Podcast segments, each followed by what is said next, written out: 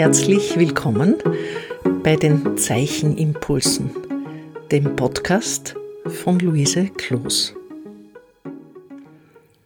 Wenn Laien von Zeichnen sprechen, dann meint der Großteil das Zeichnen das Nachzeichnen von Gegenstandsproportionen und den Umriss eines Gegenstandes bedeutet.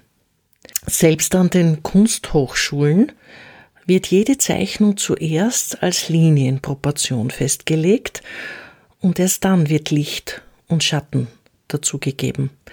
Also die Proportionen müssen für sich alleine studiert werden. Deswegen heißt unser Thema heute Hoher Berg, kleines Haus. In welchem Verhältnis sind diese Formen? Sind es kleine oder große Formen? Das heißt, wenn wir genau durchdenken, worum es bei dieser Übung geht, braucht es eine genaue Beobachtung, weil der Kontrast die größte Rolle spielt. Wir müssen studieren, wie die Proportionen zueinander wirken. Dafür müssen wir ein Feingefühl entwickeln. Einige Parameter, die überhaupt die Grundlage für jede Zeichnung darstellen, haben wir schon besprochen. Das ist, und ich erwähne es wieder, die Qualität der Linie. Die Qualität der Linie ist nicht ein zögerliches Bleistift halten und vage eine Linie setzen, so dass die Betrachterinnen das Gefühl haben, ganz sicher ist die Person sich nicht gewesen. Wie das geht, da schwingt ein Stück Unsicherheit mit. Eine gute Linie transportiert nicht nur Feingefühl, sondern auch ein gewisses Selbstbewusstsein. Es ist eine klar formulierte Linie.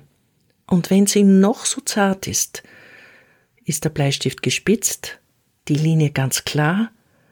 Genauso ist es auch, wenn sich die zarte in eine starke Linie hineinsteigert. Das Verhältnis von hell und dunkel in der Linie ist auch bereits eine Proportionsfrage.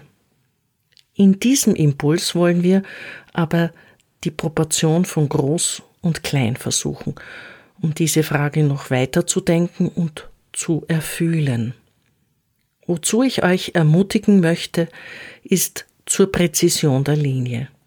Immer den Bleistift spitzen, die Linie immer klar ausformulieren.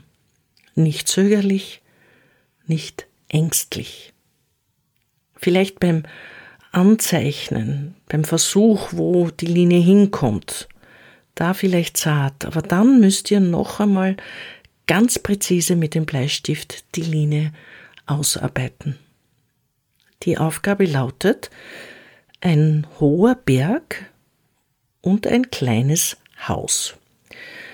Es geht darum, diese Proportion, die zueinander wirkt, zu suchen und nicht die banale Wirklichkeit zu illustrieren. Also nicht wie sonst hinten der hohe Berg, der auf der Zeichnung ganz klein erscheint, und vorne das Haus und wir können uns denken, der Berg ist höher als das Haus ist. Nein, es ist wirklich wörtlich zu nehmen. Auf eurem Blatt Papier, egal wie groß es ist, ist der Berg alleinnehmend und das Haus ist ganz klein. Das kann eine kleine rechteckige Schachtel sein. Denkt an die Faltungen im Berg, das können steile Felswände mit Bruchlinien sein, so dass ihr euch zeichnerisch austoben könnt. Und dann gibt es darin eben ein Rechteck, das die Größenverhältnisse bestimmt. Dieses Rechteck kann in relativ kleinen Strichen dunkel definiert sein. Wenn euch diese Übung am Anfang zu schwierig erscheint, kann als alternative Übung bzw. als Eingangsübung folgender Vorschlag zur Linienübung dienen. Ihr macht euch ein Feld auf eurem Blatt Papier möglichst groß und mit dem Lineal umschreibt ihr es mit einer Linie. Innerhalb dieses Feldes setzt ihr eine Linie, die in Wellen von links nach rechts verläuft, wie eine Wellenlinie. Keine zu detaillierte kleine Linie, sondern relativ groß geschwungen. Wenn ihr mit dem Bleistift ins Wellenliniental hinuntergeht, wird die Linie graduell ganz zart. Dann steigt die Welle an, wird sie graduell ganz dunkel, bis sie am Höhepunkt ist, sich wieder hinuntersenkt und langsam wieder zarter wird. Die Linie hat also in ihrer Beschaffenheit eine Proportion von hell und dunkel. Die erste Linie.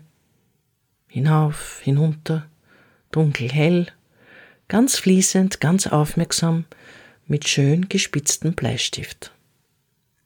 Dann lässt ihr zu eurer ersten Welle circa zwei, maximal drei Millimeter, also ganz eng die nächste Linie folgen, die sich parallel zur anderen Linie bewegt und sich darin auch ganz gleich verhält, wann sie heller und wann sie dunkler wird.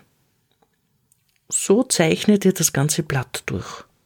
Nur in dieser einen Wellenform der Linie, die immer dann heller wird, wenn sie hinuntergeht und dunkler wird, wenn sie aufsteigt. Ihr könnt es mit weichen Wellenlinien probieren. Ihr könnt ein zweites Blatt machen und eher mit steileren Linien die Linien ausformulieren. So habt ihr zwei Übungen.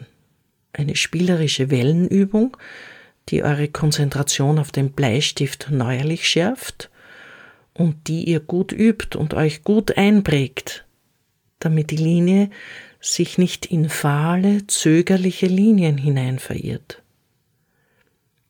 Es sollen klare Statements in euren Linien zu sehen sein.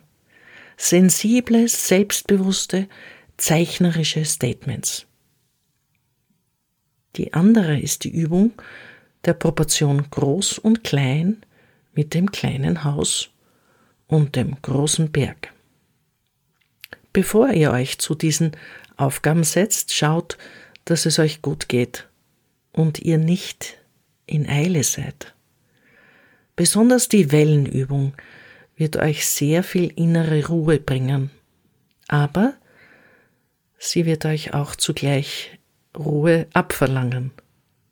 Ihr könnt euch nicht hinsetzen und schnell sein wollen, sondern langsam, behutsam und bewusst den Bleistift halten und bewusst die Mine, Mine am Blatt aufsetzen.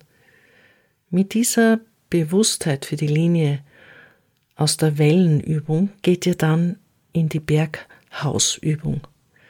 Es soll die Spitze von elegantesten, sensibelsten, selbstbewusstesten Linien in diesen Bergen zu sehen sein. Ein Berg ist immer Berg, sobald die Linie steil rauf und auch wieder steil hinunter geht. Das ist wirklich keine große Herausforderung, aber die Linien, die ihr verwendet, sollen sich in der allerhöchsten Qualität bei euch wiederfinden. Denn das könnt ihr schon, auch wenn ihr vielleicht manchmal darauf vergesst. Das ist also eine kleine Erinnerung daran. Ich wünsche euch eine sehr freudvolle, spielerische, lustige Wellenübung und im Anschluss die andere Übung. Sie ist leicht, wenn ihr dann wisst, dass ihr nicht auf die Qualität der Linie vergessen dürft. Groß und klein. Das ist ein Spiel. Gutes Gelingen. Ich verabschiede mich für heute und freue mich, wenn wir uns beim nächsten Podcast wiederhören. Eure Luise Kloß.